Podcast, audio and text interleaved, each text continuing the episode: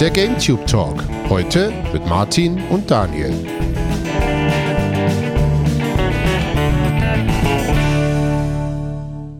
Eine neue Woche geht zu Ende und wie könnte man die schöner feiern als mit einer neuen Ausgabe von Die Woche hier bei GameTube Talk als Podcast. Äh, und heute darf ich mal hier die Leitung übernehmen, zumindest die Anmod. Und bei mir ist Martin. Hi Martin.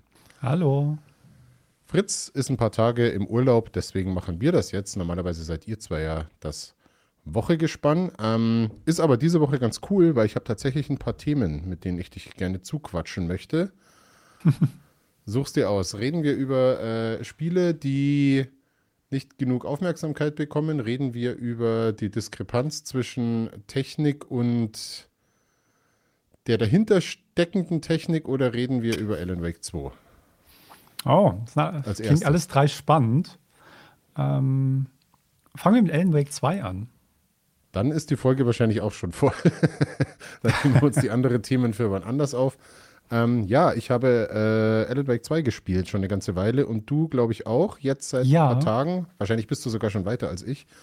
Ähm, und ich würde gerne so einen kurzen Abriss machen, wie es dir gefällt und was dir so aufgefallen ist und ob okay. du die die, die, die hohen Wertungen, die das Spiel kassiert hast, so unterschreiben würdest mit all ihren Aspekten oder ob du auch Kritikpunkte hast.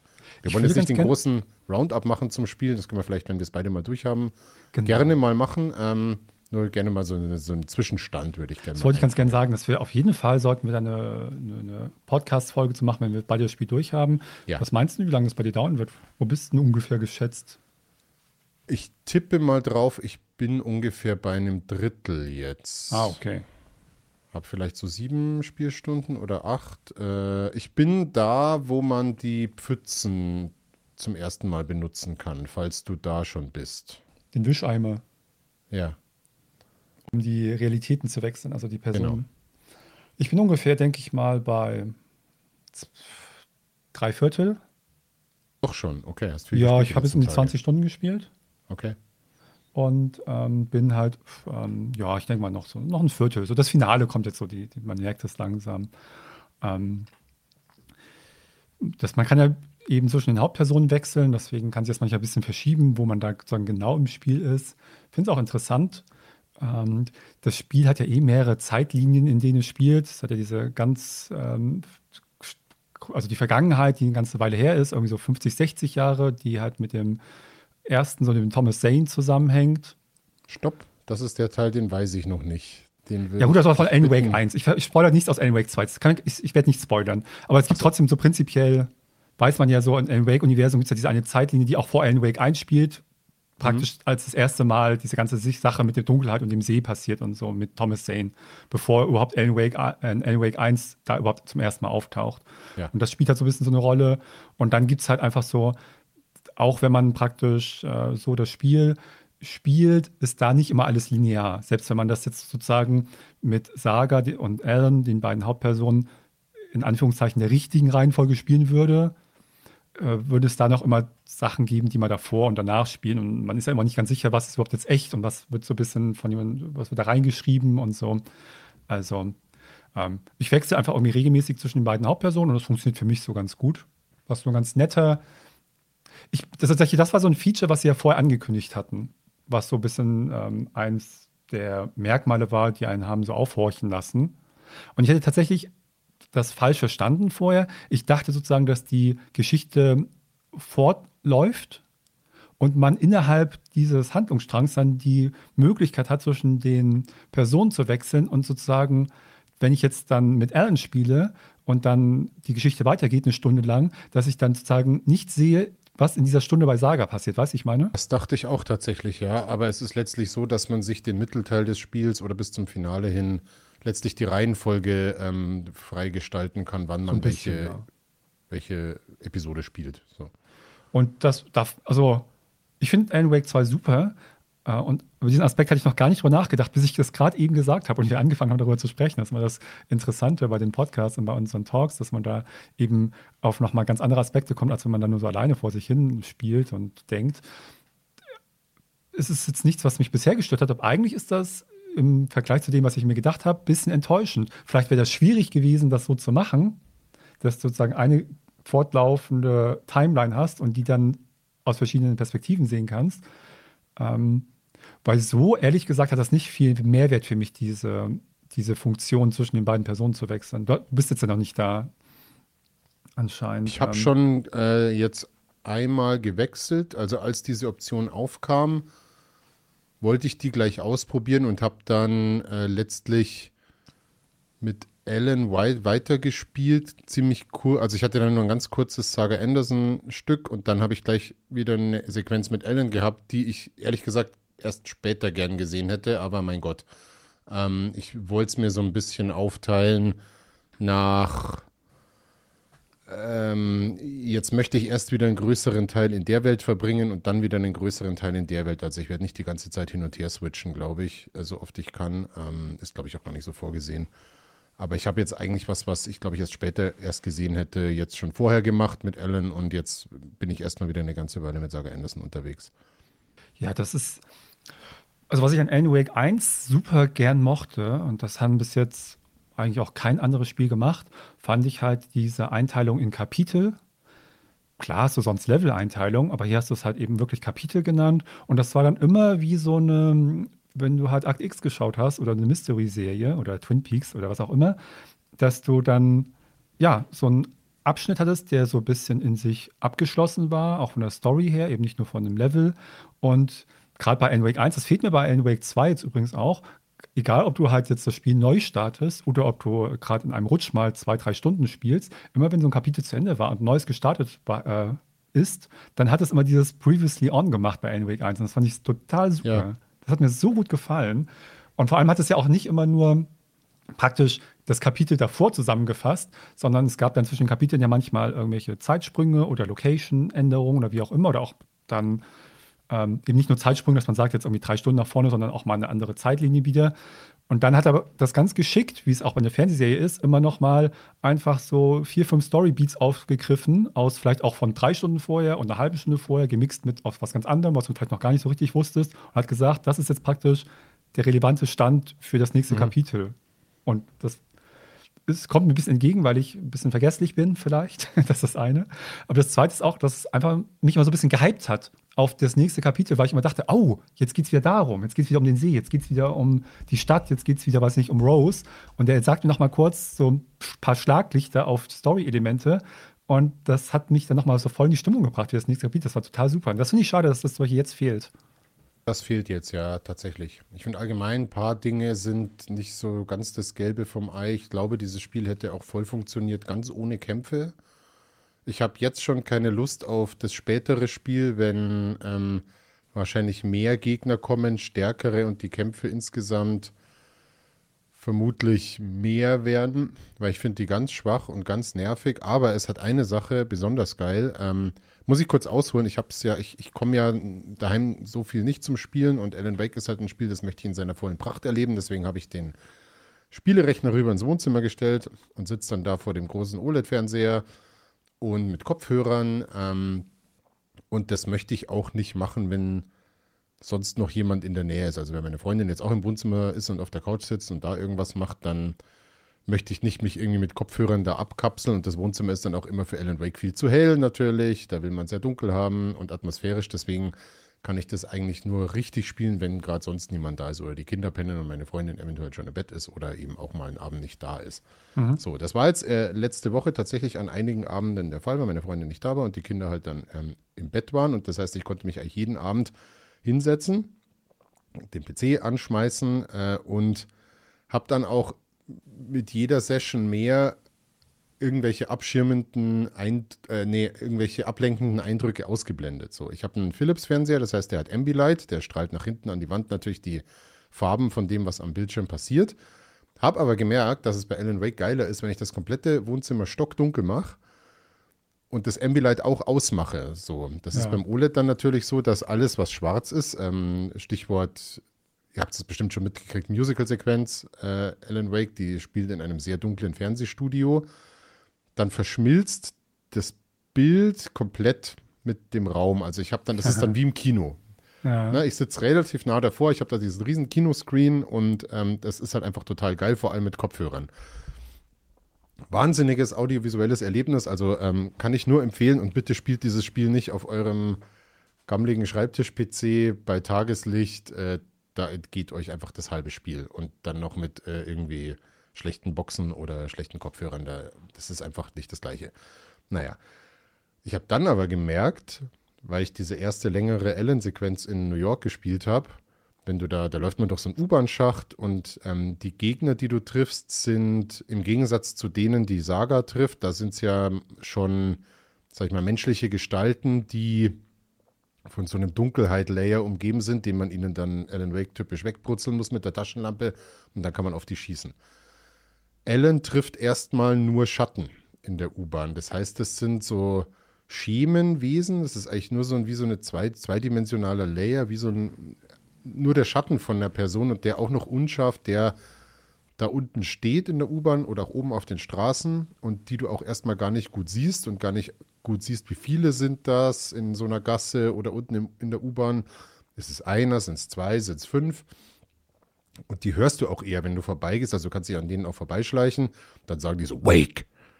Und so, was auf dem Kopfhörer halt auch immer total krass kommt. Das ist fies, ja. Und, und ich habe echt, ähm, ich weiß nicht, ob du das Gefühl kennst, wenn du einen Albtraum hattest und wachst auf und diese Angst, die du im Albtraum hattest, rettet sich aber noch in den Halbwachzustand, wenn du so ein, dieses typische, wenn es einem eiskalt den Rücken runterläuft, woher so der Beklemmendes Gefühl halt noch. Ja, aber so, so, so ein ganz kaltes Gefühl am Rücken, wo du halt einfach richtig Schiss kriegst in dem Moment. Mhm. Das schafft dieses Spiel mit diesen Schattenwesen in der U-Bahn und diesen Sounds bei mir zu erzeugen. Und das war dann so krass. Dann sitzt du da irgendwie allein im Wohnzimmer richtest extra alles drauf ein, auf diese Erfahrung und dann durch diese U-Bahn durch. Und jetzt machen die Kämpfe nicht besonders Spaß. Das heißt, ich vermeide die schon gerne. Und dann schleichst du zwischen denen durch und du hast so, wake, wake. Und so, wow, okay. Und dann drehst dich um und dann steht da wieder einer. Und weil die halt auch so undefiniert sind, diese Gegner. Das war richtig, richtig unheimlich. Und ich bin jetzt echt kein großer Fan von Horrorspielen. Ähm, ich mag auch die Jumpscares nicht, muss ich ganz ehrlich sagen. Also, nee. Alan Wake hat ganz plumpe, klassische Jumpscares, wo du halt mit der Taschenlampe durch den Wald schleichst und dann macht es auf einmal so BAH! Und es kommt dann so eine Fratze eingeblendet, so wie in so ganz schlechten äh, TikTok-Videos. Äh, ja, also meistens genau hat das schon, meistens hat das schon mit einer Situation kurz darauf zu tun oder so. Ja, aber. Aber es braucht es halt überhaupt nicht. Braucht es gar nicht. Das und du erschrickst halt nicht, ja. kurz und, aber geil ist es nicht. So, es ist nicht mal auf eine Horrorart geil. Da ist der andere Horror viel besser. Ne, und deswegen war das halt echt eine, eine krasse Erfahrung. Worauf wollte ich denn jetzt hinaus mit der Geschichte? so allgemein für das, für das Spielgefühl. Also ich finde, es, es schafft es halt unheimlich gut, so dieses Unbehagen zu erzeugen, zumindest in den Wake-Sequenzen, ähm, wo es die ganzen Jumpscares gar nicht mehr richtig braucht. Aber es ist halt. Hat aber auch nicht so viele, muss man jetzt auch mal sagen. Nee, nicht, ja, aber es bräuchte es trotzdem nicht. Es braucht es gar nicht, genau. genau. Ähm, aber insgesamt war halt einfach das audiovisuelle Erlebnis äh, sehr toll bis jetzt. So. Ich habe ein bisschen Angst davor, ehrlich gesagt, dass die Story zum Ende hin auseinanderfällt, weil es wird jetzt schon, da wo ich gerade bin, wird sehr viel angedeutet, ähm, was so diesen Layer dahinter angeht. So, ja, eine Figur denkt, alle sind verrückt und vielleicht ist wahrscheinlich sie diejenige, die verrückt ist. Ähm, oder ihre Geschichte wurde umgeschrieben und sie checkt es nur nicht. Und man bewegt sich innerhalb quasi von einem Fantasiekonstrukt von einem der Autoren, ob jetzt Thomas Zane oder Alan Wake. Ich habe halt jetzt ein bisschen den Bammel, dass zum Ende hin es irgendwie absurd wird und nicht ganz befriedigend aufgelöst okay. wird. Ähm, schauen wir mal. Natürlich, können wir natürlich erst darüber sprechen, wenn wir fertig sind, weil ich bin auch noch nicht ganz durch. Aber ich habe das Gefühl eigentlich, für mich trifft es bei der Story jetzt diese Mischung ganz gut. Ähm, zwischendurch ist es sehr ähm, abstrakt gewesen oder sehr unklar. Und gerade jetzt, so im letzten Teil, habe ich schon das Gefühl, dass ich einige Sachen ganz gut verstehe was, wenn ich, wenn ich was verstehe, dann versteht es eigentlich fast jeder, sag ich mal. ähm, von daher geht das eigentlich. Mal gucken, wie es dann ganz am Ende aussieht. Aber ich finde so diese grob irgendwie, ich habe gefühlt so drei Zeitlinien, vielleicht so ganz früher, dann so ein bisschen die Alan Wake-Zeit 2010 und eben jetzt 13 Jahre später, die ähm, 2023. Das sind so grob die drei Sachen. Verstehe ich eigentlich ganz gut, kann es einigermaßen gut einordnen und ähm, werde sicherlich nicht jedes Detail äh, da mitnehmen. Aber das ist ja was, was wir dann später besprechen können. Was du sagst, ist, ich finde es eigentlich ganz cool. Also ich mag die Kämpfe tatsächlich eigentlich ganz gern, gerade die mit Saga. Ich, hast du schon die Armbrust? Nee. Die ist halt der, der, die ist halt der Hit. ich mag dieses, äh, erstmal mag ich so Pfeil und Bogen und Armbrust, so kinetische Waffen irgendwie total gerne in Spielen. Mochte ich auch in Tomb Raider zum Beispiel, den Bogen und ich mag auch in Last of Us da ähm, diese Waffen. Also die, die fühlt sich richtig gut an, die macht Spaß. Und ich ähm, mag dieses Abwägen von Ressourcen tatsächlich. Das Kämpfen, finde ich, funktioniert für mich gut. Teilweise sogar, also wesentlich besser als in Alan Wake 1, finde ich. Und ähm, macht mir Spaß.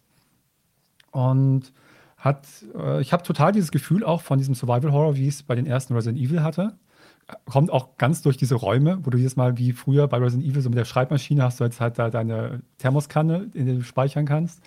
Und hast dann statt der Kiste in Resident Evil hast du ja da deinen Schuhkarton, in den du halt so Items hin und her switchen kannst. Und das fühlt sich total so an, weil ich ständig in den späteren Leveln jetzt immer dabei bin, so hm, jetzt hole ich wieder die Shotgun aus dem Schuhkarton und tue die Leuchtpistole wieder rein, weil ich denke, das nächste Abschnitt wird so, dass ich halt irgendwie mehr Licht brauche und außerdem habe ich jetzt nicht so viel Munition dafür. Und auch das Abwägen zwischen denen dann, mein Inventar ist begrenzt, nehme ich jetzt mehr Heil-Items mit oder mehr Munition oder auch bei der Saga mehr so Amulette, die verschiedene Funktionen haben. Also das ist so ein bisschen, das Inventarmanagement ist da, finde ich, gut gelöst, während mich das in vielen Spielen eigentlich nervt. Ich mir denke, so einfach, gib mir einfach ein unendliches Inventar. Ich habe gar keine Lust, da, mich damit zu beschäftigen. Ja. Zahlt das hier eben auf diesen Survival-Horror-Aspekt an, in dem das Spiel ja jetzt deutlich stärker geworden ist. Also mehr auch an die Alan Wake war in dem Sinne nicht so wirklich dieses Survival-Horror. Es war ein Actionspiel mit Horror-Elementen oder Thriller-Elementen. Ist das jetzt eher wirklich klassisch, so wie, also in dem Aspekt zumindest, bisschen mehr wie die alten Resident Evil, was ich eigentlich sehr schön finde. Auch dieses, was du gerade erzählt hast, ist total cool. Am Anfang bin ich mit Alan auch immer rumgelaufen. Also solche, diese erste Mal, dass du ihn richtig spielst, eben in der U-Bahn. Und dann kennst du das aus dem ersten Alan Wake und das lernst du ja auch in Alan Wake 2, selbst wenn du den Vorgänger nicht gespielt hast, dass du mit der Taschenlampe die Leute anleuchtest und die dann, wenn es gibt ja zwei Varianten, entweder sind das nur so Schatten, wenn du sie dann gezielt anleuchtest, was dann äh, von deinen Batterien was verbraucht, du hast also eine begrenzte Ressource davon, dann lösen die sich auf oder es gibt die Variante, dass da eigentlich irgendwie so eine Art Monster drinsteckt, wo du aber erst so die Dunkelheit drumherum wegbrennen musst, um es dann mit Waffen überhaupt richtig beschädigen zu können und töten zu können. Ähm, in diesem äh, Teil, den du beschrieben hast, hast du halt eigentlich hauptsächlich diese Schemen, die du dann halt auflösen kannst komplett mit der ähm, Waffe. Und das fühlt sich immer gut an, weil einfach dann bist du sie halt los. Wie du richtig sagst, das ist total unangenehm, wenn du in diesem Raum bist und ähm, es gibt immer zwei Varianten. Du kannst einmal die Taschenlampe anhaben, dann siehst du die Umgebung besser und hast auch sofort die Möglichkeit, eben ähm, mit Knopfdruck dann die Taschenlampe kurz zu verstärken und jemanden eben diese Dunkelheit wegzubrennen. Oder du machst die Taschenlampe ganz aus, dann ist es natürlich dunkel. Ähm, du nimmst die Umgebung teilweise ein bisschen besser wahr, weil dann natürlich die Hintergrundbeleuchtung dann plötzlich, im, die nicht so von der Taschenlampe überstrahlt wird, du dann andere Sachen siehst oder manchmal auch halt davon mehr wahrnimmst. Das Problem ist, wenn du die Taschenlampe anhast, siehst du diese Schemen ganz gut, aber sie reagieren auf das Licht. Sie werden mhm. praktisch davon angelockt äh, und, und, und empfindlicher. Während wenn du die Taschenlampe aus hast, siehst du die kaum teilweise. Du hörst sie eher, wie du schon eben richtig gesagt hast, aber hast den Vorteil, du kannst dich oft an die vorbeischleichen. Und dann ist es ständig dieses Abwägen zwischen einmal, wie viel Batterien habe ich noch? Also kann ich es mir überhaupt leisten, hier einen Großteil dieser Schatten auszulöschen? Manchmal muss ich das, weil sie im Weg stehen, richtig, dass sie so zu zweit, zu dritt, zu viert irgendwo in einem Gang stehen, da muss ich es machen. Oder sie stehen vor der Tür, muss ich sie auch wegbrennen. Oder eben schleiche ich mich um die rum, was Ressourcen spart, ähm, was manchmal dann vielleicht sogar schneller ist, aber den Nachteil hat einmal, dass ich eben in die reinlaufen könnte, weil ich sie vorher nicht so gut sehe. Und den großen Nachteil, das ist ganz schlecht für mein Nervenkostüm, weil es eben dann ganz halt gruselig ist. Wenn du halt dieses, man kennt das ja in Spielen, wenn ich jetzt Gegner aus dem Weg räume und wegmache, sind sie weg. Dann habe ich immer das Gefühl, ja. okay, dieser Gang, der nächste Raum ist sicher. Da kann ich auch mal zurückgehen, weil ich vielleicht irgendwie eine Kiste übersehen habe oder noch mal zu dem anderen Raum möchte oder noch, noch einfach den Weg noch nicht gefunden habe. Und wenn die weg sind, sind die meistens erstmal weg und das ist ganz angenehm. Ähm, und das mag ich aber total gern, diese Abwägung, die man treffen muss die ganze Zeit. Und ich bin dann gerade im Spielverlauf, kannst du ja dann noch so ein bisschen aufleveln und, und so findest du Sachen, die dir was geben, solche, dass du besser schleichen kannst, nicht so leicht entdeckt wirst. Ähm, je, je weiter ich im Spiel jetzt vorangekommen bin, desto mehr habe ich mich damit angefreundet, im Dunkeln zu agieren und auch mehr mich da lang zu schleichen, was ich am Anfang überhaupt nicht mochte. Ähm, Und äh, aber diese, diese Entwicklung fand ich ganz cool. Das hat mir total viel gegeben, dass äh, es diese beiden Möglichkeiten gibt und man manchmal selber entscheiden kann, was man macht und manchmal durch die Ressourcen gezwungen ist, einen bestimmten Weg einzuschlagen. Fand ich, also der, der Teil gefällt mir echt gut. Ja, und ähm, allgemein, sie haben wirklich auf den ersten, auf den richtigen Stellen aufgesattelt. Auch mit diesem Remedy-Verse, also was sie bei Control etabliert haben und diese ganzen Querverweise mit dieser Zwischenwelt eben, die bei Control natürlich eine große Rolle spielt und bei Alan Wake 1 auch eine große Rolle spielt, die ja dann letztlich die gleiche ist. Also es fühlt sich so weird es ist auf vielerlei Hinsicht, ähm, fühlt es sich schon an wie irgendwas, auf das die anderen Spiele alle zugelaufen sind. Und das finde ich genau die richtige Entscheidung, das so zu machen. Also so ein reines ja, cool. Alan Wake 2, was sich jetzt letztlich so angefühlt hätte wie das erste und auch in der Welt geblieben wäre, das hätte ich jetzt auch ein bisschen langweilig gefunden. Ich finde, das wird auch bis jetzt nicht wirklich ähm, registriert. Also klar, die Tests sind jetzt draußen und es wird auch viel über das Spiel geschrieben, wahrscheinlich viel mehr, als wir dem Spiel zugetraut hätten. Aber gerade so nach den ersten Teaser-Trailern und was für eine Vorstellung man vor dem Spiel hatte, da war das, was es jetzt nur wirklich ausmacht, nämlich diese auch diese Vielfalt in der Art, wie was erzählt wird und diese, diesen Mut dazu, dass sie einfach Dinge ausprobieren und sehr bizarr darstellen und auch diese ganze Geschichte mit dem Narrativ, wo du selbst Teil bist oder wo du eine Figur innerhalb einer Geschichte spielst, der ganze postmoderne Ansatz, ne? wie spielt der Autor eigentlich auf das Werk ein und was weiß die Figur über den Autor. Das sind lauter so Themen, die bei Alan Wake ganz wichtig sind. Das haben sie schon bis jetzt echt ähm, zumindest sehr interessant und originell gelöst alles und ich habe das Gefühl, da wird zu wenig drüber gesprochen oder es interessiert den Großteil der Spieler einfach nicht. Es verkauft sich wohl auch jetzt nicht so astronomisch. Es ist jetzt für viele Awards nominiert, aber der Fritz hat mir einen Reddit-Beitrag geschickt, dass es jetzt irgendwie, gut, hat ja auch keinen äh, physischen Release, also ist nur digital erwerbbar, aber es war jetzt nicht irgendwie in den Top-Spielerzahlen der letzten Wochen bei Xbox, PlayStation und PC. Also es, ne, es wird schon gespielt, aber es ist jetzt nicht irgendwie der große Mega-Hit. War ja schon abzusehen, weil auch die, die Preview-Videos und sowas wir auf der Gamestar hatten, die waren ja auch, äh, haben die Leute nur so mittel interessiert.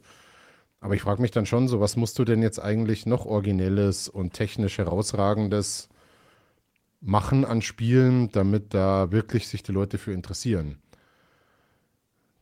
Ist echt bitter, was fürs Studio. Also klar, wird sich schon verkaufen, ähm, wird bestimmt Bezahlmodelle geben und die werden schon ihr Auskommen haben, hoffe ich zumindest. Aber ich bin da wieder mal einfach enttäuscht von den Spielern, weil du ihnen noch so was Geiles vorsetzen kannst und sie honorieren es einfach nicht. Zumindest die Masse nicht.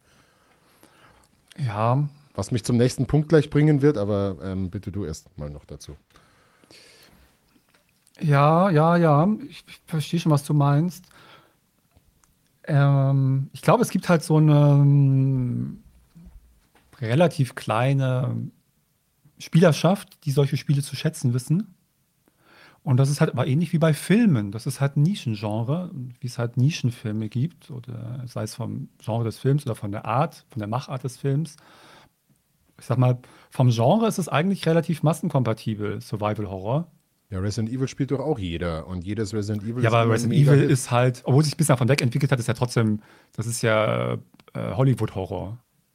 Ja, aber es ist, äh, es ist doch im Prinzip das Gleiche, nur dass Alan Wake wesentlich origineller ist. Und die Leute wollen aber lieber das Stumpfere, also ich sage nicht, dass Resident Evil total stumpf ist, aber sie wollen lieber das Stumpfe mit der großen Marke als das Originelle mit den, mit ja. den frischen ja. Ideen. Und Aber das ist ja nicht so eine Diskrepanz, das ist echt traurig. Das ist ja nicht überraschend. Das ist ja wie, wie bei Filmen, würde ich halt sagen. Weißt du, der Zombie-Film oder irgendwie so ein bisschen der abgedrehte Thriller. Man, gut, man denkt immer natürlich an David Lynch. Ähm, das ist halt ein ganz anderes Genre. Aber ähm, also die werden ihr Geld auf jeden Fall machen. Da bin ich ganz sicher. Das hat man einfach gesehen das ist mit Alan Wake 1 so gelaufen. Es dauert immer. Ähm, das ist dann mit den anderen Spielen so gelaufen. Die fliegen alle unter dem Radar, auch sowas wie Control. Ähm, und das Alan Wake Remaster hat zum Beispiel auch irgendwie anderthalb Jahre gebraucht, um sein Geld einzuspielen. Hat es dann aber. Ähm, und Alan Wake 2 kriegt jetzt sogar noch, finde ich, deutlich mehr Aufmerksamkeit als alle Spiele vorher. Das ist jetzt das, was, glaube ich, in der Wahrnehmung da draußen am meisten ankommt, zumindest erstmal.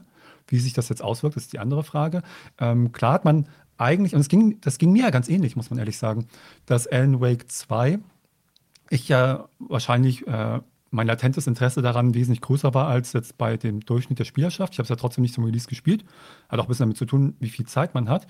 Aber, und das habe ich mit Fritz in der letzten Woche schon besprochen, finde ich, ähm, diese Award-Shows, was ich an den Award-Shows mag, ist, dass manchmal Spiele noch ein bisschen ihr, ähm, ihr Spotlight bekommen und die Aufmerksamkeit, die sie ohne diese Award-Shows nicht bekommen würden.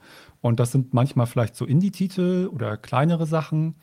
Und manchmal ist es aber auch sowas wie ein Alan Wake, so ein Double A, fast schon ein, so eine Mischung halt. Das ist nicht ganz das Triple A, es hat so ein dazwischen irgendwie, aber nicht die ganz große Produktion. Aber dadurch, dass es so viele Nominierungen bekommt jetzt für Spiel des Jahres oder Best Audio oder Best Video, Visual und so weiter, ähm, gibt es, glaube ich, schon nochmal Leute, die so ein bisschen das auf dem Schirm hatten, ähm, aber jetzt irgendwie aus irgendwelchen Gründen das nicht gespielt haben und dann denken sie, okay, das ist doch so gut, das wird so viel gelobt, dann schaue ich mir doch noch, so, äh, noch mal an. Das ja mir auch so gegangen jetzt. Ähm, das Interesse allgemein ist ziemlich klein. Ich mache das ja als Let's Play, gerade auf Martin spielt. Und also ich habe ja noch andere Spiele laufen und das interessiert halt wenig Leute. So das, wenn die Leute einmal einschalten und dann sich damit beschäftigen und so, dann finden sie es alle irgendwie cool. Man sieht es auch an den ähm, Zuschauerzahlen und wie lange sie dranbleiben. Also das Spiel ist schon echt spannend, aber viele haben einfach gar kein Interesse dran. Das hängt aber, glaube ich, auch solche was mit typischen zusammen. Es ist ein Alan Wake 2. Und dann denken Leute so, ich habe Alan Wake 1 habe ich nicht gespielt. Ähm, ich habe irgendwas gehört auch noch, das ist so hier mit Control auch noch. Control habe ich auch nicht gespielt. Ah, und dann hast du schon gar nicht mehr so die Muße, dich damit auseinanderzusetzen, ob du jetzt die Vorgeschichte kennen musst oder nicht oder wie viel oder verpasse ich was. Das kenne ich ja bei anderen Spielen auch so. Wenn da irgendwie ein Teil 2 oder 3 rauskommt und ich habe mit den Vorgängen nichts zu tun, dann ist mein Interesse schon gleich mal nur noch auf 10 Prozent. Ja, und das ist halt auch ein weiterer Grund, warum das dann natürlich das bisschen schwer hat. So, aber allgemein, glaube ich, haben sie es geschafft und mit Alan Wake 2 werden sie es eher noch ausbauen, sich halt ihre Zielgruppe, ihre Nische da zu etablieren, weil es gibt keine Spiele wie Alan und Control und ähm, sonst groß da draußen. Das, das ist eine eigene Art von Spiel. Und ähm, in dieser Nische, glaube ich, sind sie für sich da erfolgreich. Sie können da als, bei Remedies muss man auch mal zurückdenken, wie lange gibt es die denn schon? Man Klar sind ihre Spiele jetzt nicht übererfolgreich, aber anscheinend sind sie so erfolgreich. Ich, ich google das jetzt mal nebenbei. Naja, ähm, mit Max Payne ging es los, oder? Anfang der Nullerjahre. Ja, ja, das ist 95 gegründet. Die gibt es jetzt bald 30 Jahre. Ja. Und das ist halt für ein Studio sensationell, muss man sagen. Gerade für so ein Studio, was eben schon immer ganz bewusst eigentlich in so einer Nische operiert und so und, und, und da ihren eigenen Stil hat. Also von daher glaube ich, klar könnte man sagen, in dem Sinne, wie du gesagt hast, es tut dir leid ein bisschen für Remedy, weil wenn man was mag, ich mag Remedy als Firma und ich mag ihre, ihr ganzes Schaffen äh, und würde ihnen gönnen, dass sie noch mehr Erfolg haben. Aber ich glaube tatsächlich, dass Alan Wake 2 eigentlich für sie ein Schritt nach vorne ist. Insgesamt, wenn man das mit Alan Wake vergleicht und Control und so weiter.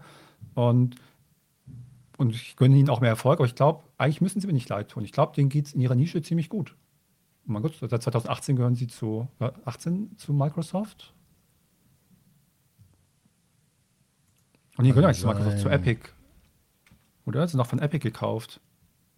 Das weiß ich jetzt nicht genau. Na gut, aber auf naja. jeden Fall geht es in Nee, nee, sie haben nur einen Vertrag mit denen. Nevermind, dass die nächsten zwei Spiele mit ihnen kommen. Okay, ich dachte, sie hätten da mehr involviert. Aber wie auch immer, ähm, unabhängig davon, glaube ich, geht es ihnen halt ganz gut. Und die machen ihr Ding. Und das ist ja so ein bisschen, die haben ihre Leidenschaft. Das ist ja, man merkt das ja einfach, dieses durchgehende, wir haben ja gerade über Autoren gesprochen, das sind ja wirklich so, klar ist es nicht ein Autorenwerk, wie es jetzt vielleicht bei einem Regisseur ist, wo eine Person wirklich sehr zentral ist, oder bei einem Buch ganz klar, wo halt wirklich ja nur einer dran sitzt. Aber mit dem Sam Lake ist ja schon eine ziemlich zentrale Figur da. Und ich glaube, innerhalb der Firma gibt es schon so eine starke Firmenidentität und Kultur, dass man vielleicht jetzt nicht, nicht Autorenwerk im Sinne von einer Person sprechen kann, aber es hat schon das Gefühl, dieses ganze Schaffen und das Werk von Remedy, dass da so eine Identität ein drinsteckt, wo glaube ich, viele Leute innerhalb der Firma identifizieren können. Ja, und das finde ich halt echt einen wahnsinnigen Vorteil. Das spürt man eben auch bei dem Spiel. Das müsste gar nicht so äh, diesen Weirdness-Faktor haben und so sehr äh, David Lynch sein wollen, aber diese Experimentierfreudigkeit und dieses Stehen des Unternehmens hinter der Art, die Dinge eben zu machen, auch mit diesem bisschen lustigen Anteil oft und auch mit diesem, ja, lass doch mal Realfilm noch mit reinnehmen und die Querverweise machen auf unser ganzes Werk bisher. Das hätten, glaube ich, Producer oder äh, Publisher von anderen Firmen abgelehnt. Und ich würde aber widersprechen, dass es kein AAA ist, weil es ist von der Produktionsqualität ja. her, wenn das kein AAA ist, dann weiß ich nicht, was AAA ist. Da habe ich andere Spiele gesehen ähm, dieses Jahr, die vielleicht von der Optik her bestochen haben, aber halt spielerisch und von Ideenreichtum her so weit dahinter sind. Ähm, und ich habe kein schöneres Spiel gesehen 2023. Das ist das, das Überraschendste ist. für mich. Ja. Das, das habe ich vorher überhaupt nicht mehr, man hätte es nicht mitbekommen, aber dass das ja nicht nur eben erzählerisch cool ist und äh, ein gutes Alan Wake-Spiel, sondern dass es halt technisch praktisch an aller vorderster Front spielt ja. und fast alles aussticht, was im Moment sonst so zu sehen ist. Damit habe ich überhaupt nicht gerechnet. Wo kommt das denn her, dass sie das auch noch leisten nebenbei? Wahnsinn. Also das, ja, das, das sieht auch äh, sensationell aus. Das und Robocop dieses Jahr, das waren so die, die Optikkracher, die man gar nicht so auf dem Zettel hatte. Mir ist ja. aufgefallen, ähm, wenn ihr das mal spielt und ihr kommt erstmal aus dem Wald raus, weil es dauert eine Weile, bis man dann in den optisch wirklich herausragenden Teil kommt und dann kommt ihr nach Bright Falls, allein schon wie die Straße aussieht. So geil. Und wenn ihr da, ähm, halt. wenn ihr da in das Hotel reingeht und euch mal die Innenräume anschaut, wie da das Licht durch die Fenster fällt und so. Ähm, Was hast du denn für eine Grafikkarte? Ich habe jetzt aktuell eine 4080, das heißt, ich ah, kann es, okay. die ist auf Leihbasis. Äh, aber ich kann es auf Anschlag spielen gerade. Und das, okay, das wollte ich fragen, weil das, das Raytracing und das Path Tracing macht es halt dann wirklich richtig geil. Unfassbar, ja. Also das ist wirklich, wirklich äh, ein Schritt. Ich saß vor der Glotze und dachte, es gibt es nicht, als ich diese Räume gesehen habe. Und aber was gut, die wirklich ähm, die Möglichkeiten noch, das ist ganz kurz. Wir werden noch mal eine eigene Folge Alan Wake machen. Ja. Dann verschieben wir den Rest darauf. Aber zur Technik noch mal. Ich habe mir ein Video von Digital Foundry angeschaut, die ich auch wirklich mal ganz gerne schaue zu solchen Sachen. Und da hat er so eine Szene im Diner auseinandergenommen. Mhm. Und ähm, im Einzelfall nimmt man das gar nicht so wahr, jetzt ob die ähm, Spiegelung jetzt mit Path Tracing halt nochmal akkurater ist, als wenn sie so ein bisschen hingefaked ist sozusagen, oder ob sich jetzt dann die Senfflasche nochmal im Fenster spiegelt und und und. Aber der Gesamteindruck ist dann wirklich, wenn du dann das alles zusammennimmst, nochmal ein anderer. Und in manchen Szenen siehst du es halt so krass, wenn du halt irgendwie in einem halbdunklen Raum stehst und von hinten fällt irgendwie durch ein Fenster dann die Sonne ins rein, äh, ins Zimmer rein und du verdeckst das mit dem eigenen Schatten und vor dir ist irgendwie so eine Art Spiegel oder so und dann kommt da alles zusammen. Diese Sonne kommt durch das Fenster an dir vorbei, spiegelt sich in der Glasfläche vor dir, der Schatten wird irgendwie einmal von der Sonne hinten, einmal durch die Reflexion aus dem Spiegel anders gemacht und dann noch so ein bisschen verzerrt. Du kannst aber irgendwie auch durch das Fenster so halb durchgucken. Einerseits spiegelt es, aber andererseits kannst du in den Raum irgendwie so reingucken, so halb. Und all das zusammen ist so sensationell. Das hat teilweise mhm. manche Szenen, da fällt dir echt die Kinnlade runter. Das sieht so krass aus, so gut. Ja. Und dann nutzen sie es aber teilweise auch gerade später eben diese Technik, die einmal auf eben dieser technischen Ebene beeindruckend ist und Szenen total realistisch äh, aussehen lässt. Aber, und das nutzen sie aber auch sehr stilsicher, manchmal später eben in abstrakten und künstlerischen äh, Dimensionen und eben nicht nur, um was jetzt schick aussehen zu lassen, sondern auch um bestimmte Effekte damit hervorzurufen. Und das machen sie auch sehr, sehr äh, kompetent. Und das ist dadurch einfach wirklich das beste Spiel, Jahr, Spiel des Jahres mit. Halt. Das ist sensationell. Also echt, echt gut. Also ich finde es insgesamt wenn, ziemlich geil, muss ich sagen. Das, das stimmt. Ähm, wenn ihr es noch nicht gespielt habt, spielt Alan Wake 2 unbedingt. Äh, ihr müsst den Vorgänger nicht unbedingt spielen. Es gibt genug 20-minütige Videos äh, bei YouTube, die die Story echt gut zusammenfassen. Also da muss man nicht das erste nochmal komplett erlebt haben. Das gibt es aber auch äh, als Remastered für wenig Geld. Ja. Kann man schon mal gespielt haben, ist jetzt vielleicht steuerungsmäßig nicht so gut gealtert, aber ja. Spielt Alan Guck mal, dass du es durchspielst, weil ich würde ganz gerne wirklich. Ja, es wird noch eine Weile dauern, weil ich komme, wie gesagt, ich, äh, die, die, ja die Möglichkeiten, das so zu spielen, wie ich das möchte, sind nicht viele und ich möchte es aber dann nur so ja. spielen. Also es wird noch eine Weile dauern. Aber, ja, aber ich will wirklich, wirklich gerne mit dir drüber sprechen. Dann. Ja, das machen wir auf jeden Fall. Ähm. Was ich noch habe als Thema ist, was daran vielleicht ein bisschen andockt, jetzt äh, die Kritik vorhin, die wirklich geilen Sachen kauft dann wieder keiner. Wir haben jetzt, also eins haben wir als Let's Play gerade laufen auf GameTube, nämlich American Arcadia und es ist kürzlich auch erschienen Cocoon, das neue Spiel von einem der ähm, Köpfe hinter Inside und Limbo. Warum vergleiche ich die zwei? Ähm, nämlich einmal, weil sich American Arcadia in weiten Teilen auch ein bisschen so spielt wie Inside und Limbo. Äh, das neue Cocoon nicht, aber macht nichts. Aber sie haben beide eine große Parallele, nämlich sie werden einfach komplett ignoriert. Sowohl von der Spielerschaft als auch von weiten Teilen der Presse. Man hört nichts darüber.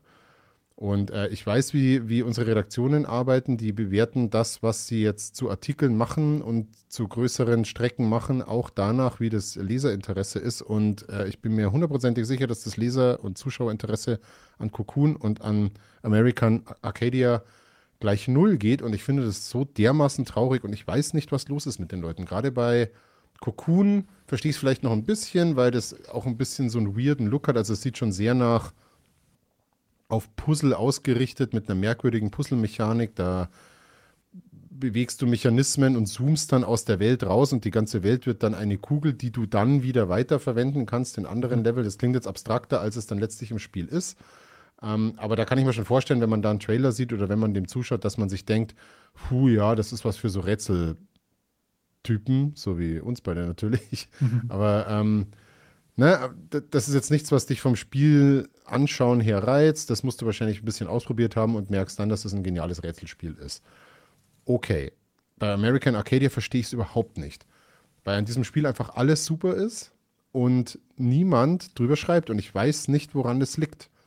Also niemand interessiert sich für dieses Spiel, obwohl es wahnsinnig schön ist, eine total geile Geschichte hat, sehr vielschichtig ist. Also ähm, da ist Satire mit drin, es ist super gesprochen die Rätsel sind cool. Es spielt mit zwei Ebenen. Du hast einerseits so einen 2D-Plattformer, wo du eine Figur spielst. Andererseits hast du eine andere Figur, die du in der First Person spielst, die beide miteinander interagieren und sehr cool miteinander verzahnt sind.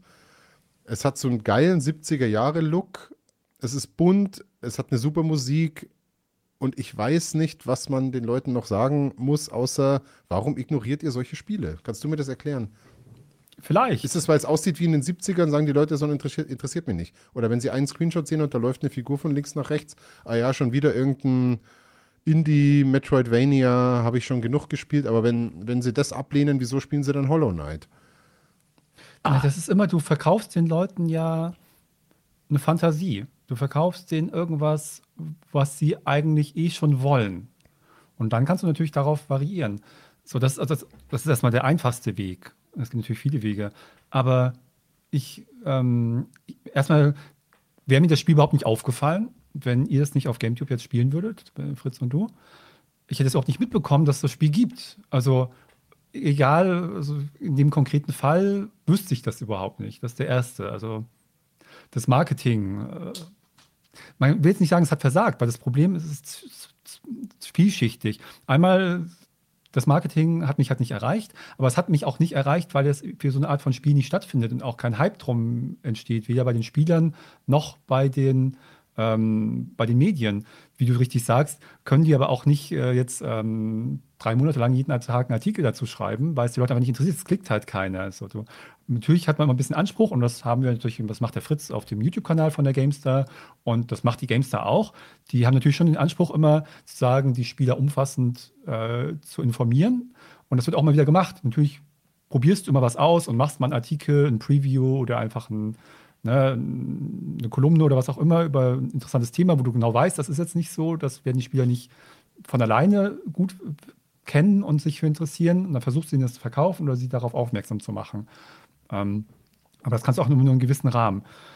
Und das ist halt bei mir nicht angekommen mit Arcadia, American Arcadia. Und dann, ähm, wenn ich jetzt solche nur das, was ihr jetzt als Titelbild genommen habt, als Teaserbild, das passt ja gut zum Spiel. Aber das, wenn ich das jetzt einfach ohne Kontext sehe, interessiert mich das auch null. Das sagt mir nichts, das Bild. Das Spiel sagt nichts. Du kannst mir auch einen Screenshot aus dem Bild ze äh, zeigen und ich habe kein, kein emotionales, ähm, keine emotionale Verbindung dazu.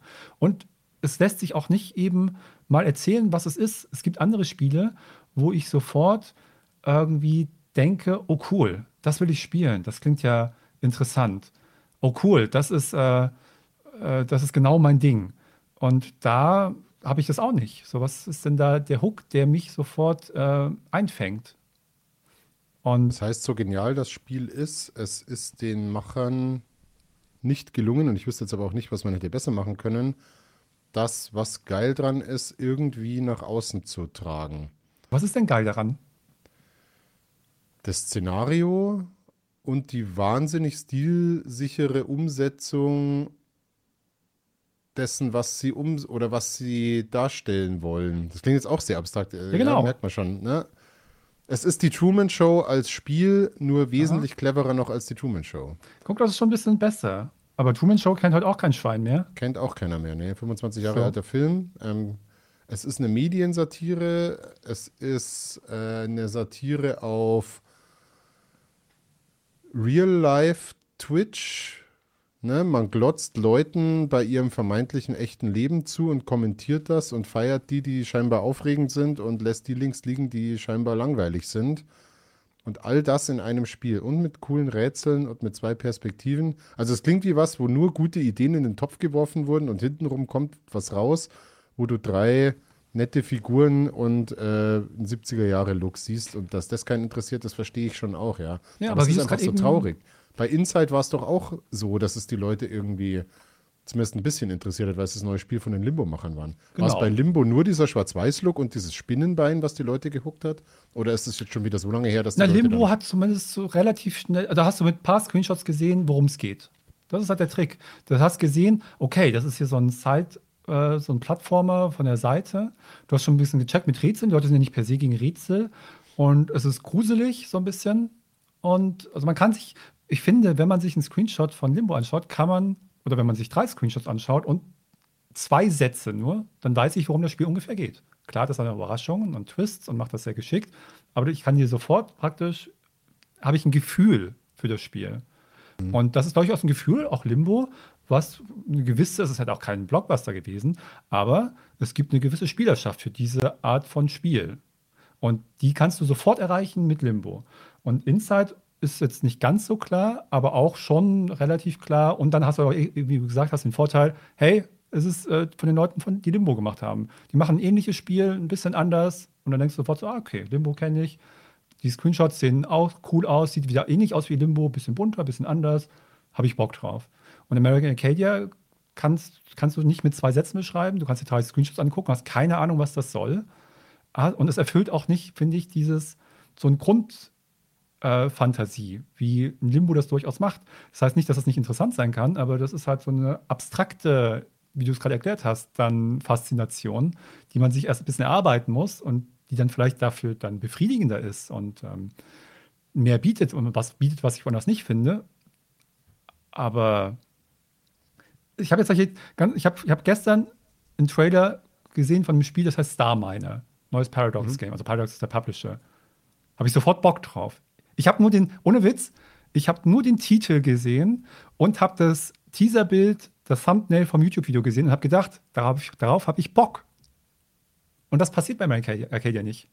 Das ja. ist der Unterschied. Komischerweise, als der Trailer damals bei, bei den Game Awards, glaube ich, äh, gezeigt wurde oder beim Summer Game Fest von Jeff Keighley, ähm, und das hat den Publisher, glaube ich, auch viel Geld gekostet, dass der Trailer da gezeigt werden durfte, habe ich das gesehen und habe sofort gewusst, das wird mein Indie-Top-Spiel der kommenden Jahre. Also das unbedingt im Auge behalten, das wird der mhm. absolute Wahnsinn. Dass es jetzt so gut geworden ist, hätte ich nicht gedacht. Aber ja, da bin ich wahrscheinlich diese absolute Obernische, bei der oder bei dem diese Kombination von Dingen, die da schon im ersten Trailer gezeigt wurden, halt sofort geklickt hat. Und weil ich halt wusste, dass es von den Machern von Call of the Sea ist, äh, was vielleicht auch ein bisschen greifbarer war, weil das war auch im ersten Trailer schon A, ein sehr hübsches, buntes Escape Room-Rätselspiel mit einem schönen Szenario. Ist vielleicht auch einfacher zu greifen, ähm, aber ja, als das zusammenkam, war halt klar, ich muss American Arcadia spielen, wenn es denn rauskommt. Genau, das, da kamen ein paar Sachen zusammen, die erstmal dich interessieren. Also erstmal ist die Zielgruppe eh schon geringer, das ist eh klar, die solche Spiele mögen, als jetzt äh, mhm. die Blockbuster. Aber auch zusätzlich hast du halt den Trailer gesehen. Und das ist schon die erste Hemmschwelle, weil normalerweise viele Leute, mich eingeschlossen, wenn ich das auf YouTube so beim Durchscrollen sehe, den Trailer zu diesem Spiel, American Arcadia, mit irgendeinem so Screenshot oder Thumbnail dazu, ich klicke den Trailer schon nicht an. Mhm. Aber wenn du den natürlich schon gesehen hast, und dann, ist, dann denkst du schon so, ha, dann, dann erreichst du schon mehr. deswegen war es, glaube ich, ich, keine Ahnung, wie wichtig da die VGAs dafür sind, für sowas, aber es gibt natürlich auch wenig andere Plätze, wo du Leute erreichst. Du hast ja eben nicht dieses typische, was du im Kino hast. Das, ist hier, das fehlt, glaube ich, so ein bisschen Spielen. Im Kino hast du dieses typische, dass Leute sich einen Film angucken und, ähm, und dann kannst du natürlich davor Trailer zeigen. Und es ist ja so klassisch, dass man sich, ich war jetzt schon länger nicht im Kino, vielleicht, ich glaube nicht, dass sich das groß geändert hat, aber man hat sich auch immer auf die Trailer gefreut, früher zumindest. Ähm, inzwischen hat sich natürlich ein bisschen mehr ins Internet verlagert, aber ähm, klassisch war es so, du gehst in den Film und dann werden halt zehn Minuten vorher noch irgendwelche Trailer gezeigt. Uh, und mhm. natürlich gibt es einmal die Blockbuster-Trailer, weil die potenziell jeden interessieren. Aber je nachdem, in welchem Film du warst, waren natürlich die Trailer auch ein bisschen darauf abgestimmt, auf die Zielgruppe. Dass, wenn ich jetzt irgendeinen Indie-Film oder einen Horrorfilm oder eine Komödie gesehen habe, dass die Trailer auch ein bisschen dazu gepasst haben, dass das schon die Zielgruppe war. Und das war natürlich dann auch immer schon eine Möglichkeit, ähm, in Kontakt mit einem Trailer oder einem Film zu kommen, der dir sonst nicht aufgefallen wäre. Und für Spiele gibt es aber wenig diese Möglichkeit. Ich finde American Arcadia, wie, wo ist denn die Möglichkeit, Leute zu erreichen? Vielleicht ist es dann doch auch zum gewissen Grad da, und vielleicht haben sie das nicht geschafft, ähm, ein, gern das ja immer, hat sich ja so ein bisschen in so eine negative Richtung entwickelt, Influencer-Marketing und ähm, dieses ganze Gefühl, wie man da das wahrnimmt und wie man damit umgeht. Aber ich glaube, für viele Sachen oder sagen wir zumindest für einige Sachen, ist das durchaus der richtige Hebel. Und ich glaube, gerade für solche kleinen Sachen, wenn du da die richtigen Influencer findest, die zeigen, warum das cool ist, weil dann ist nämlich der Hook nicht, der initiale äh, Push ist dann nicht, ähm, das ist irgendwie ein interessantes Spiel, weil das kann es so schlecht verkaufen, sondern eben, ich gucke den Influencer so und so. Und es gibt ein paar Influencer, die ich auch, oder Influencer klingt so blöd, aber so, es gibt halt ein paar Content Creator auf YouTube, die ich ganz gerne schaue, zum Beispiel für das passt jetzt nicht so ganz, aber es ist halt für Retro-Games gibt es diesen Mandalore Gaming. Ähm, und der hat immer welche, oft sehr obskure Spiele. So. Und wenn der ein neues Video rausbringt, dann gucke ich das Video, weil ich den gerne schaue und weil ich daran glaube, dass zu 80 Prozent das Video mich interessieren wird, egal um welches Spiel es geht. Ja? Und dann gucke ich mir es an. Und dann ist es aber oft so, dass ich das Spiel auch noch interessant finde. Und ich glaube, über, solch, über so eine Schiene musst du diese, musst du Aufmerksamkeit für solche Spiele schaffen, weil du schaffst es nicht originär über das Thema, weil da ist das Interesse einfach nicht vorhanden, sondern du musst irgendwie schaffen, ins Gespräch zu kommen. Und das hat mich solch überrascht, ähm, weil ich finde, dass Let's Play läuft überraschend gut auf unserem Kanal von American ja, Arcadia. Wir sind auch auf, äh, wenn du nur American Arcadia suchst, sogar inkognito, sind wir tatsächlich auf Platz 1 der Suchtreffer. Da muss nicht mal Let's Play oder so dazu. Das heißt, wir haben es jetzt schon geschafft, eigentlich die Influencer für das, das Spiel zu werden. Äh, was mich ja sehr freut. Ähm, ich glaube nur nicht, dass der klassische Influencer, der von Influencer Marketing irgendwie äh, angesprochen wird oder der da genutzt wird, ich glaube, für die Art Spiel gibt es da niemanden. Und wenn nicht, dann sollten wir das vielleicht werden. ja, das, also, ja, ich glaube, das, ist auch ein. Spiel, was, was als Influencer oder als äh, Creator schwer ist, da noch ein Layer draufzulegen, ne? was ja oft das Ding ist. Gerade bei so obskureren Steam-Hits wie jetzt, wie ist das, Lethal Company oder so, da ist kein Koop dabei, da ist kein Emergent Storytelling dabei, sondern du sitzt schon auch sehr viel still da und schaust dir das gemeinsam an und knobelst dann ein bisschen. Viel Zeit für Gespräche ist da gar nicht. Und wenn, dann ist das nichts, was der typische äh, Creator dann ja, aber du musst ja besonders viel Blabla auffüllt. Also, äh, ja. ne, es hat jetzt auch der Publisher, soweit ich weiß, keine Influencer angeschrieben. Uns wurde es ja auch nur von der PR-Agentur so, ja, wollt ihr einen Key haben? Und dann so, ja, gut, nehme ich mit, natürlich. Ähm, aber das ist halt natürlich dann eigentlich, wo die Agenturen mal gefragt werden, wären. Das ist ja, weil, ähm, um halt irgendwie, jetzt ist es nicht abwertend gegenüber sein, aber um einen Pete Smith oder einen Kronk oder so, ähm, also die großen Influencer da was unterzubringen, bezahlst du halt dann Geld und dann wird das da gezeigt.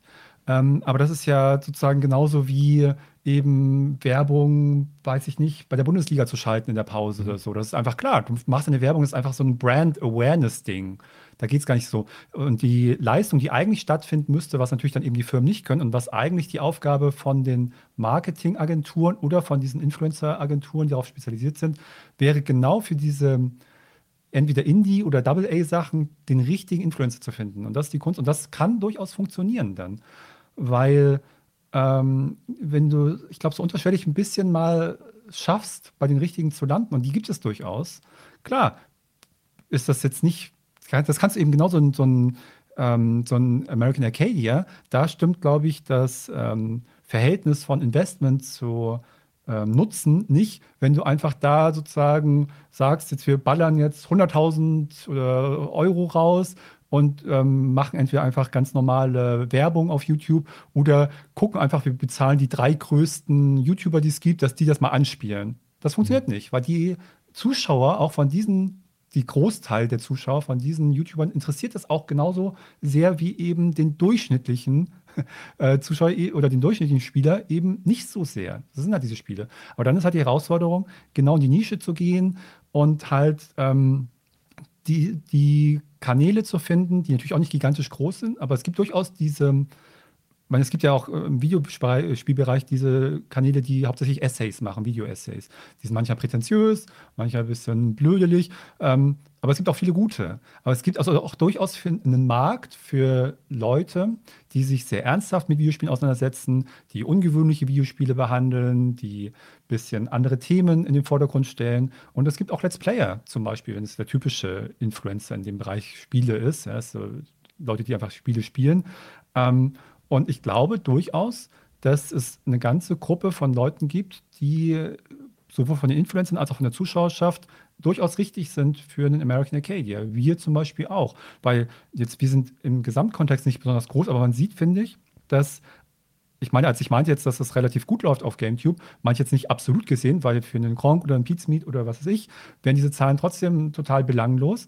Aber relativ gesehen für uns und relativ gesehen dafür, wie viel Interesse das Spiel hat. Was ich damit meine, wenn wir zum Beispiel wir ein Spiel, solche ganz klar über Assassin's Creed machen, ein Riesenhit sozusagen, ein großes Thema und äh, potenziell super viel Interesse und dann ein Video zu American Cadia machen, wo das Verhältnis in realer Wirtschaft und im YouTube-Interesse äh, ungefähr, was ich nicht, 1 zu 1000 ist, ja, ähm, aber es ist das Videoverhältnis gar nicht 1 zu 1000, sondern das Verhältnis ist dann vielleicht gerade bei den späteren Folgen vielleicht sogar so 1 zu 2 Mhm. Ja, also ungefähr halb so viele Leute, wie sich für Assassin's Creed bei uns interessieren, interessieren sich für American Arcadia. Und das ist halt dann in dem Verhältnis sensationell für das American Arcadia. Und ich glaube, da wäre halt wichtig, dass sie diese Nische finden. Ich habe meine Erlebnis von beiden Seiten. Ich habe das ein bisschen auf der ähm, sozusagen auf der Werbeseite mitbekommen, also wenn die Anfragen von den Publishern und von den Spielentwicklern kommen. Aber ich habe es auch mitbekommen, jetzt selber als Content Creator die meisten PR-Agenturen und die meisten Marketing, Influencer-Marketing-Agenturen sind nicht gut genug da drin. Die haben halt, entweder haben sie ein paar Leute direkt in guten Kontakt, dass sie halt einen guten Kontakt zu Gronk und Pete's Meet und bla und so weiter haben und einfach mit denen dann schneller sagen können, hey, ich habe hier ein Spiel für dich, interessiert dich das? Okay, bei irgendeiner Deal und dann läuft es. Oder sie schreiben einfach relativ wahllos in den Raum rein die Leute an, hier unser Spiel und das funktioniert auch so mittel, aber dass sie wirklich das haben, dass sie genau wissen, okay, das Spiel, das hat folgenden Unique Selling Point und ich habe genau die richtigen zehn Influencer für dein Spiel, für dich, die ich jetzt darauf ansetze. Die kriegen halt ein okayes Geld dafür, das kannst du bezahlen und für die Influencer ist es auch ein nettes Geld. Und zusätzlich funktioniert es aber einfach in, der, in diesem ähm, Umfeld sehr gut. Und das findet, glaube ich, viel zu wenig statt. Gut, dann liebe Publisher, wenn ihr auch unbedingt ja. einen äh, YouTube-Kanal sucht, die äh, narrative Puzzle-Adventure oder überhaupt Rätsel und vor allem äh, Wink-Wink-Detektivspiele für euch den Leuten zeigen, dann schreibt uns an. Wir haben immer hohes Interesse. Die hören halt leider nicht dazu. Also eins, ja. ich, ich würde, bei einem passt es zum Beispiel. Das war ja. natürlich aber auch, die, die kennen nicht mich als Person, sondern die haben solche mitbekommen, dass ich mit Baldur's Gate 3 ziemlich erfolgreich bin äh, und da wurde ich jetzt von einer Marketor angeschrieben, weil da gibt es jetzt ein anderes Spiel, das hat mit D&D zu tun, und da kommt was Neues raus, ob ich dafür was machen wollte. Das hat sich jetzt nicht ergeben, weil ich einfach keine Zeit dazu hatte.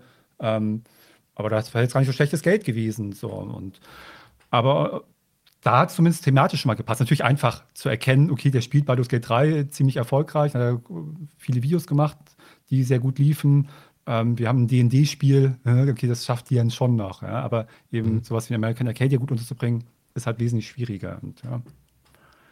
Dann, wenn ihr es nicht bei uns auf dem Kanal schaut, äh, kauft euch bitte dringend. American Arcadia ist, glaube ich, zurzeit auch ein bisschen reduziert. Äh, wenn ihr es bei uns schaut, kauft es euch trotzdem und spielt es selber nochmal. Das, die Erfahrung ist ja doch nochmal eine andere, wenn man das fokussiert für sich spielt, als wenn man nur bei uns zuschaut.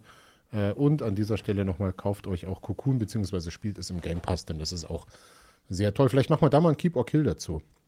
Ich glaube, das wäre auch sehr Hast du noch nicht gespielt, oder? Ich habe äh, 20 Minuten mal gespielt okay. und war überrascht, wie zurzeit mein Lieblingswort, wie slick das ist. Und ich mag ja slicke Spiele total gern. Ja. Deswegen, ähm, ja, schaut euch auch Cocoon an. Da habt ihr dann wieder den Inside-Menschen dahinter. Und bitte mehr Was? solche Spiele, ich liebe das. Ja, aber es gibt es durchaus. Sie finden ja dann schon, also Amer American Arcadia vielleicht nicht so, aber Cocoon wurde jetzt auch durchaus mal nominiert für einige Awards halt. Ähm, so ein bisschen Aufmerksamkeit bekommen sie. Ist natürlich die Frage, wie das dann. Es wird ja trotzdem kein Erfolg, kein Verkaufserfolg werden. Das, ähm, wenn er gut davon leben kann, ist halt die andere Sache.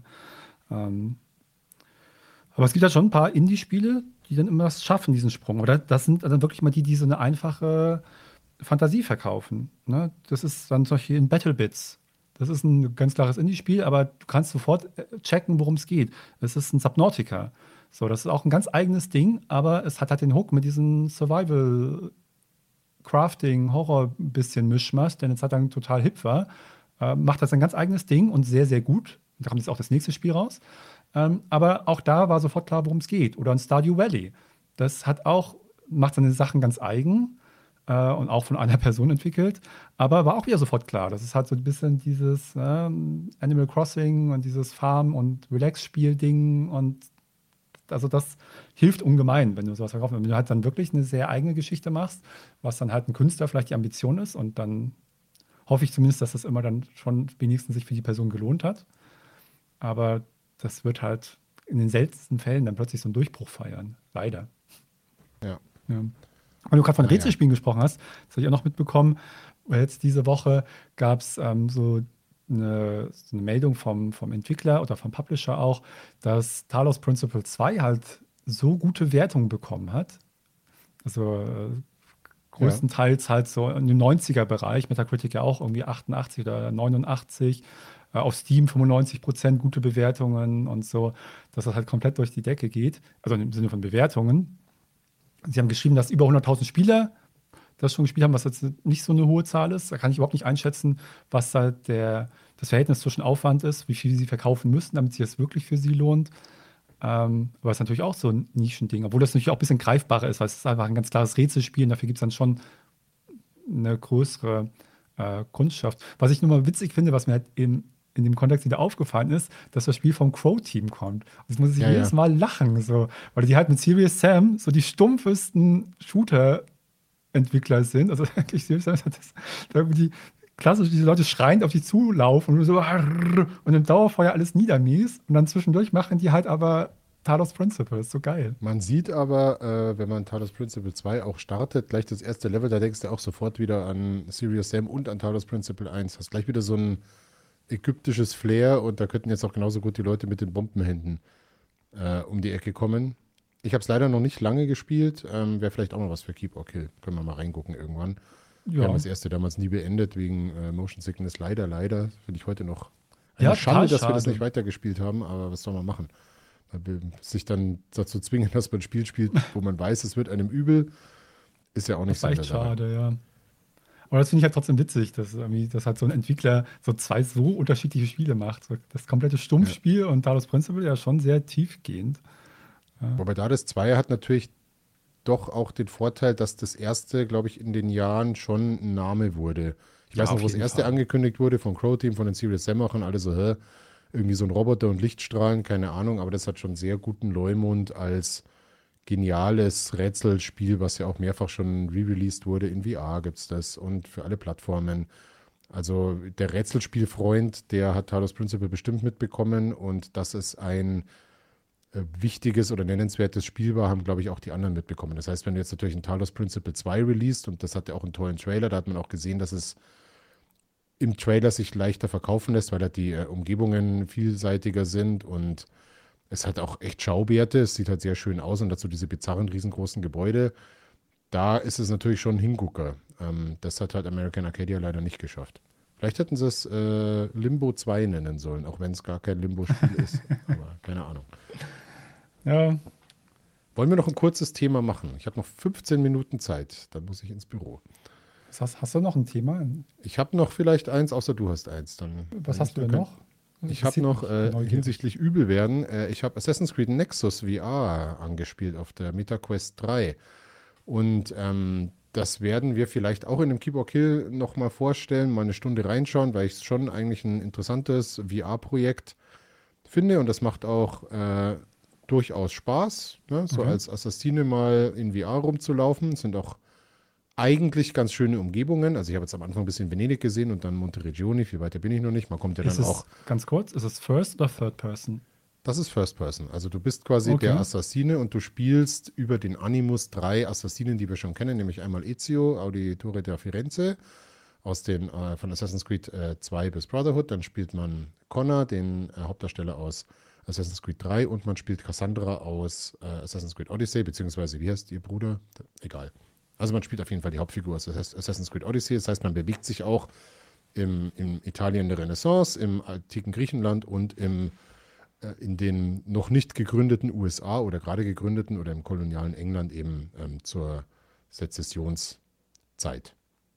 Nee, Sezession, ich bringe es immer durcheinander. Der Unabhängigkeitskrieg, nicht der Sezessionskrieg. So rum. Also Assassin's Creed 3 einfach. Also man spielt diese drei Figuren in der Ego-Perspektive.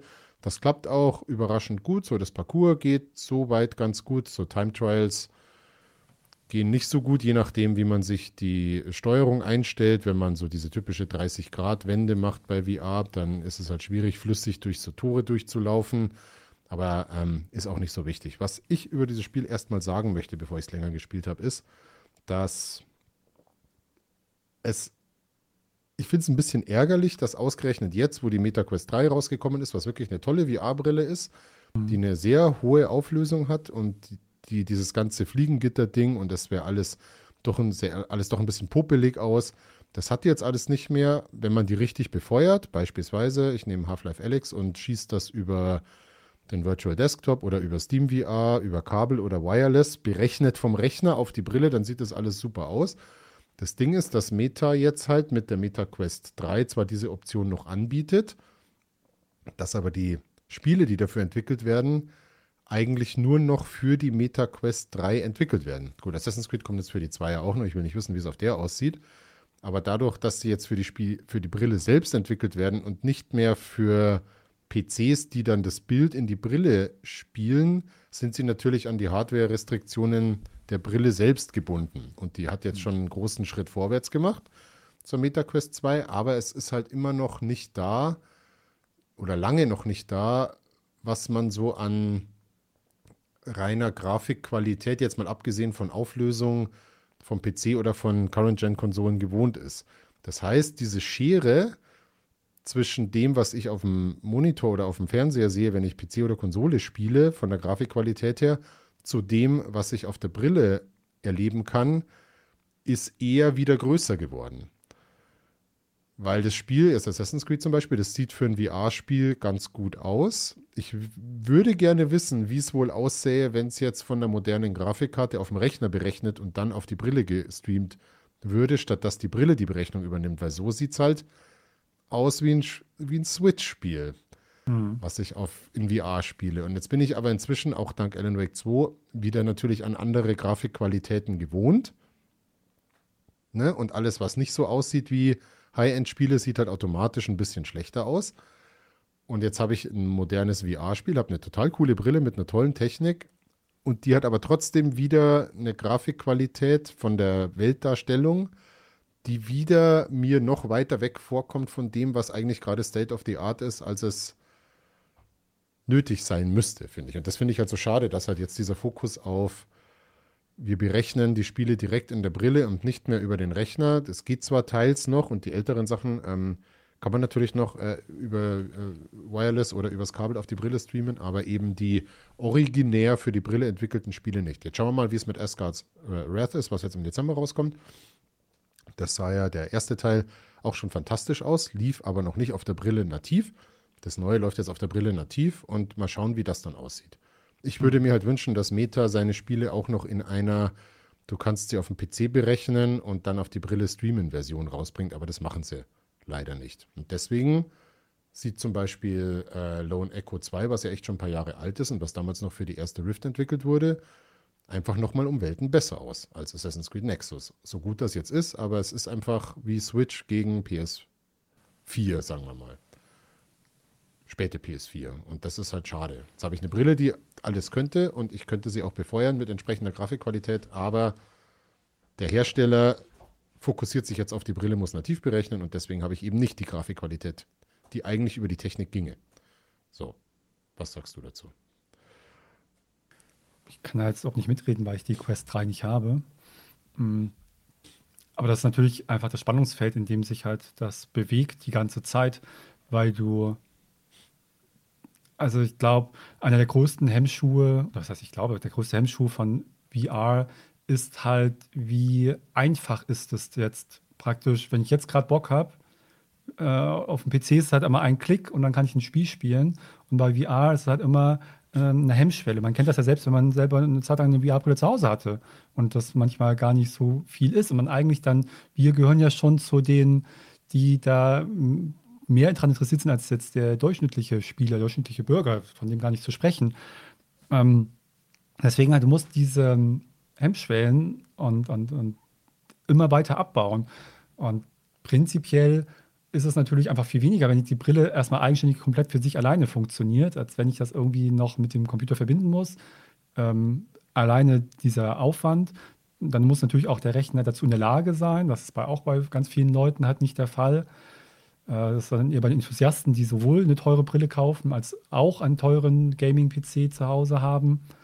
Ähm, das heißt, mit jeder also noch mehr als es bei einem Spiel, wie zum Beispiel eben ein Alan Wake 2 oder dann auch ähm, anderen Spielen, die jetzt dann wieder mal technisch an die Grenzen gehen, was wir eh jetzt schon längere Zeit nicht hatten. Dieses Jahr ist ja eins, mal wieder eine Zeit gewesen, wo wir wirklich mal gefühlt äh, Fortschritte erleben, was sehr schön ist. Ähm, aber auch selbst da, wenn es jetzt nur um den PC geht, sieht man ja, dass viele Leute entweder die Hardware nicht haben ähm, oder dann auch die Diskussion ist ein bisschen zwiegespalten, dann genervt sind, dass sie sagen, nicht diese theoretische Grafikpracht erleben können, wenn sie halt einen Rechner haben, der zwei, drei Jahre oder vier Jahre alt ist. So, das heißt, je mehr du an diese Grenzen gehst, desto mehr ähm, begrenzt ja deine eigene Kundschaft, deine eigene Zielgruppe. Und das ähm, multipliziert sich nochmal, wenn du das halt dann zusammen mit einer VR-Brille machst, weil dann zwei Faktoren zusammenpassen müssen. Und da gehen natürlich dann die Entwickler lieber auf Nummer sicher und sagen, okay, wenn jetzt jemand eine VR-Brille hat, dann weiß ich nur halt die Brille und ich weiß aber nicht, wie viel Prozent haben jetzt eine 4090 und haben eine 4070 oder eine 3080 und muss da dann noch ähm, verschiedene Varianten sozusagen für mein Spiel machen. So können sie sich halt auf eine Sache konzentrieren, die so gut wie möglich machen, die natürlich dann nicht das absolut technisch Machbare abbildet. Aber ich sag mal, die VR-Kundschaft ist eh aktuell immer noch so ein kleiner Kreis, so eine kleine Kundschaft, dass du da nicht dir erlauben kannst, wahrscheinlich das noch zu zersplittern. Und das wird sich automatisch dann, also mit VR, das, das große Neue an der Quest 3 ist ja auch das AR, das Augmented Reality, dass du halt ähm, Videoinhalte oder auch Spiele eben kombinieren kannst mit der echten Realität, dass du halt dann durch die Brille durchsiehst und dann da Sachen reinprojiziert werden. Und dass du das Gefühl hast, dann ich spiele hier Tischtennis oder Billard oder irgendeinen Nerf Gun Battle äh, in der Realität und das nimmt halt dann wahr, wo ist die Wand, wo ist die Tür, wo kann ich lang gehen und integriert das dann alles, wo ist der Tisch halt. Ne? Und das ist natürlich auch, ich weiß gar nicht ehrlich gesagt, ob das der richtige Weg ist. Keine Ahnung, das scheint ist im Moment ganz klar der Fokus bei vielen, äh, die in dem Bereich arbeiten. Ähm, ich ehrlich gesagt kann es gar nicht sagen, ob das jetzt, ob ich gefühlt denke ich immer noch, ich will eigentlich eine komplette VR-Erfahrung. Finde ich oft cooler, dass ich halt sowas wie in Assassin's Creed oder so oder ganz woanders bin, wie in einem klassischen Spiel. Und klar hat das irgendwie seinen Reiz, dass ich jetzt im Wohnzimmer auf meinem Tisch dann irgendwelche vielleicht Figuren langlaufen lasse und die dann da mit den Sachen, die da rumstehen, interagieren oder so. Oder ich mit meinen Händen mit denen direkt irgendwas machen kann, ist auch witzig. Äh, aber ich glaube, da ist auch viel reingeflossen, weswegen dann vielleicht andere Aspekte, die jetzt stärker sein könnten, nicht so ausgebaut wurden, weil sie da ihren Fokus drauf legen. Allgemein wird das in den nächsten Jahren immer weiter fortschreiten. Ich glaube einfach nur, dass sie halt versuchen, selber rauszufinden, wie kriegen wir die meisten Leute für VR begeistert. Und das ist immer, ist immer noch halt so ein Enthusiastending und Early Adopter und ähm, ähm, eine Nische. Das würde aber doch nicht ausschließen, dass sich die, den Release für ein Gerät trotzdem noch PC-gebunden optional anbiete. Ja, ich habe keine Ahnung, wie viel Aufwand das ist, ehrlich gesagt. Das weiß ich auch nicht. Es ist ja. halt nur schade, weil jetzt gerade so ja, klar, die jüngeren Spiele, ob es jetzt äh, Assassin's Creed Nexus, was halt echt schlimmes Kantenflimmern hat und ganz schlimme Gesichter. Ähm, die Gesichter okay, dann sind die Modelle halt nur so und so gut von mir aus. Aber jetzt gerade so Kantenflimmern könnte ich halt einfach über eine Grafikkarte vom PC abfangen. Wenn ich das Spiel auch im Oculus Store oder Meta Store für einen PC zum Streaming auf die Brille anbiete, wenn ich das möchte. Weil wenn man das richtig einrichtet, dann äh, geht es ja genauso einfach wie, wie nur die Brille aufsetzen und das Spiel starten. Dann setze ich halt die Brille auf, starte die, den Airlink und starte dann das Spiel. Das ist halt ja. ein Klick mehr in der Brille. Und bei Seventh Guest zum Beispiel ist es auch so. Denkst du dir so, okay, jetzt habt ihr extra das ganze Spiel schön nachgebaut. Ähm, ein Spiel, was eigentlich immer für technischen Fortschritt stand, zumindest damals in den 90ern und jetzt auch wieder so, oh, jetzt dieser, dieser große Full-Motion-Video-Klassiker kommt jetzt für die äh, Quest und äh, PlayStation VR und dann setzt du dir, gehst halt in dieses Geisterhaus rein und denkst dir, ja, aber ich wollte jetzt halt nicht unbedingt die Switch-Version mir vor die Augen kleben, sondern ich möchte halt dieses Haus in schön sehen. Und da hängt halt viel von Auflösung ab und so einer gewissen äh, Crispness des Ganzen und das kann die Brille halt nicht. Call of the Sea, was wir vorhin, also von den Entwicklern von American Arcadia, das erste, gibt es auch für die Quest. Schönes Spiel, hat auch ganz viele flächige ähm, ist eine ganz flächige Gestaltung, wo es jetzt gar nicht auf so eine Schärfe ankommt und sieht aber in der Quest, ähm, gut, ist für die Quest 2 erschienen, sieht da halt einfach echt scheiße aus. So, und das ärgert mich halt, warum gibt es das Spiel nicht ganz normal im Oculus Store oder wie es halt für die Rift damals erschienen ist und ich kann es mir auf die Brille streamen, wenn ich das möchte. Das Beste aus beiden Welten, aber das geht nun mal mhm. nicht. Ähm, vielleicht, weil sie sagen, ja, das gibt es halt nur für die Quest, dann kauft ihr jetzt die Quest, wenn du das spielen möchtest. Naja, dann spiele ich es aber halt dann nicht. Oder ich gehe halt, spiele halt dann lieber Lone Echo nochmal, ähm, weil da habe ich eben die Qualität, die ich möchte. Bei anderen Spielen geht es ja auch, was ich Red Matter 2, was die Brille selber berechnet, sieht auch fantastisch aus. Aber Assassin's Creed Nexus halt nicht. Und Seventh Guest erst recht nicht. Ist halt schade, wenn es ginge, aber sie machen es halt nicht. Das ärgert mich halt ein bisschen. Ja, ja klar, es ist ärgerlich aus Kundensicht. Ich frage mich halt, also das wäre die interessante Frage für mich an der Stelle, wer ist, ähm, also Sie haben ja für sich entschieden, dass es sozusagen den Aufwand nicht wert ist, dass, sie, dass das der, der beste Weg ist. Die Frage ist, ob das korrekt ist, Ihre Einschätzung. Weil wir wissen natürlich in anderen Bereichen, wo wir es wirklich einschätzen können, dass auch Spielefirmen und gerade Spielefirmen alle halben, alle, alle paar Meter falsche Entscheidungen treffen im Sinne von, äh, was sie priorisieren, was sie entscheiden, was ihre Zielgruppe ist oder wie sie die Technik integrieren. Deswegen machen sie eine Menge Quatsch. Und deswegen kann es natürlich auch sein, dass es hier einfach die falsche Entscheidung ist, das nicht so zu machen, dass es durchaus relativ leicht möglich wäre und ein deutlichen Mehrgewinn für vertretbaren Aufwand wäre. Oder kann natürlich auch sein, dass es der richtige Entscheidung ist, dass sie sagen, okay, das würde so und so viel Aufwand kosten und das ist es einfach nicht wert, weil das nur 10% der Leute betrifft oder der, der, der, das Resultat nur um so und so viel Prozent besser ist. Aber ja, das hat ganz viel experimentiert, noch was mit VR immer noch stattfindet. Ja, aber trotzdem finde ich es interessant, diese Entwicklung so mitzuerleben, ein bisschen. Ja, ich möchte auch gar nicht über die Brille schimpfen, weil die ist wirklich super angenehm. So die, die setzt hast, halt du von, hast du von der Firma eine oder hast du eine gekauft? Äh, ich habe als Testmuster eine bekommen ah, von cool. Meta damals, ähm, weil wir was dazu bei ThinkTech gemacht haben. So, echt ein schönes Ding. Naja, ähm, das soll es gewesen sein an dieser Stelle mit der Woche. Wieder ja. viel, viel gemotzt. Ihr dürft mich nicht einladen in die Woche, ich motz dann nur. Hast du überhaupt nicht gemeint. Das ist alles gut. Wir haben nicht über Starfield geschimpft. Von daher. Nee, das können wir aber auch gerne mal machen, weil ich habe wieder angefangen, ein bisschen zu spielen. Zu bescheuert? Ja, ich weiß nicht. Ja, die Antwort ist ja. ja, wahrscheinlich. Es gibt einen Teil an Starfield, den mag ich trotzdem und ich würde gerne die Kampagne irgendwann durchspielen. Aber das können wir dann mal anders mal besprechen. Gerne. Das soll es gewesen sein für diese Woche, bei die Woche hier ähm, bei GameTube. Talk. Wenn es euch gefallen hat, lobt uns auf den einschlägigen Kanälen, gebt Daumen drauf, wo ihr nur könnt, empfehlt uns weiter und wir hören uns dann nächste Woche wieder mit einem Einzelthema oder spätestens wieder bei die Woche. Dankeschön. Genau. Vielen Dank fürs Zuhören. Bis dann.